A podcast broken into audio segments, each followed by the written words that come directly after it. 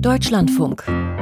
Corso. Kunst und Pop. Also ich habe bis jetzt die Videos, die mit künstlicher Intelligenz produziert worden sind, immer so ein bisschen belächelt. Also da waren teilweise Gesichter total verzerrt, die Anzahl der Zähne oder Finger hat hinten und vorne nicht gestimmt und Objekte haben sich komplett unrealistisch im Raum bewegt.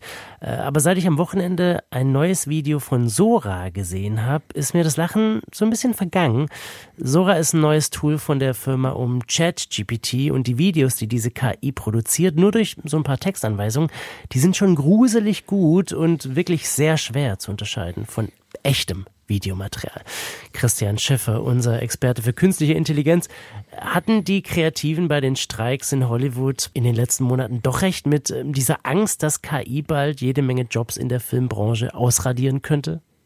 Also ich glaube, dass die Sorgen, die sie sich gemacht haben, durchaus berechtigt sind. Und zwar jetzt nicht unbedingt wegen Sora, sondern ganz allgemein, weil künstliche Intelligenz einfach sehr viele Berufe im kreativen Bereich verändern wird.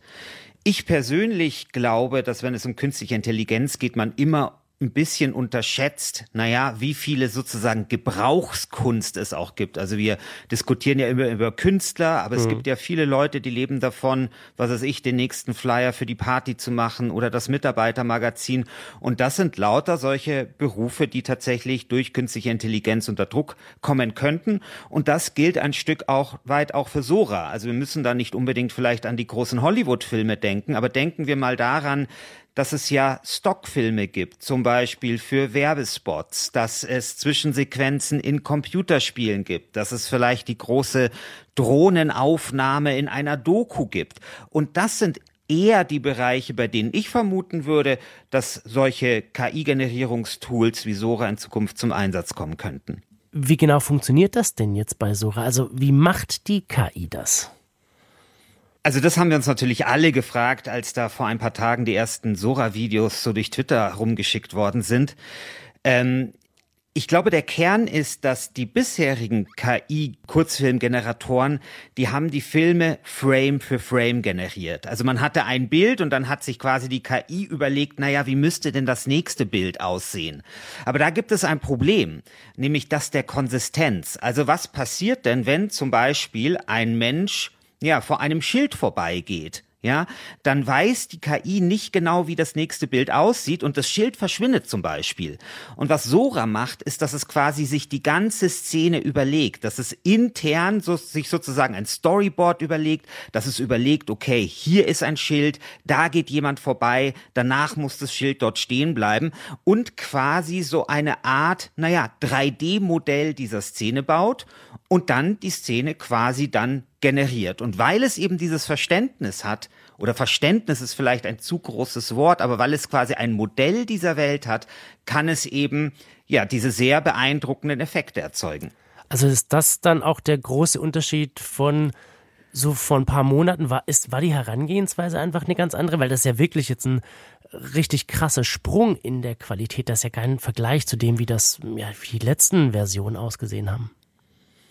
Ja, also dieser Sprung ist eben das, was alle so verblüfft hat. Also man schaut Sora, ein Sora-Video und weiß sofort, hier passiert etwas Magisches, ja.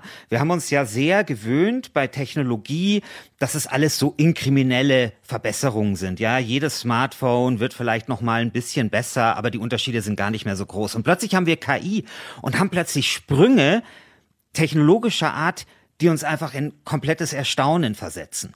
Und bei Sora ist genau das, glaube ich, passiert. Und das ist genau das, was da auch dahinter steckt. Nämlich, dass Sora, naja, eben vielleicht kein, kein Verständnis von einer Welt hat, aber doch irgendwie versteht, wie diese Welt plausibel funktioniert, wie eine Szene plausibel funktionieren muss, dass Wasser fließen muss, dass ein Stein rollen muss, dass etwas ein Gewicht hat und so weiter und so fort. Und damit gelingt es eben Sora, diese Plausibilität zu erschaffen einer Szene. Und das ist das, was eigentlich den KI-Generatoren vorher gefehlt hat. Äh, du hast vorhin schon mal so ein paar Anwendungsbereiche angesprochen für das Tool. Ähm, wo würdest du denn so ein paar Gefahren sehen? Also eine Gefahr ist auf jeden Fall die der Desinformation. Das ist generell eine Gefahr beim Thema künstliche Intelligenz. Wir dürfen uns dort keine Illusionen hingeben. Künstliche Intelligenz wird die Erstellungskosten von Desinformation auf Null reduzieren. Und zwar völlig egal, ob es um Bilder geht, ob es um Text geht, also Spam-Mails zum Beispiel oder irgendwelche Fake News zu generieren, oder ob es um bewegte Bilder geht. Das wird passieren. Also Desinformation zu erstellen wird jeder können und die Kosten dafür werden nahezu null betragen. Das ist auf jeden Fall eine Gefahr. Es ist allerdings jetzt auch keine Gefahr, der wir komplett machtlos gegenüberstehen.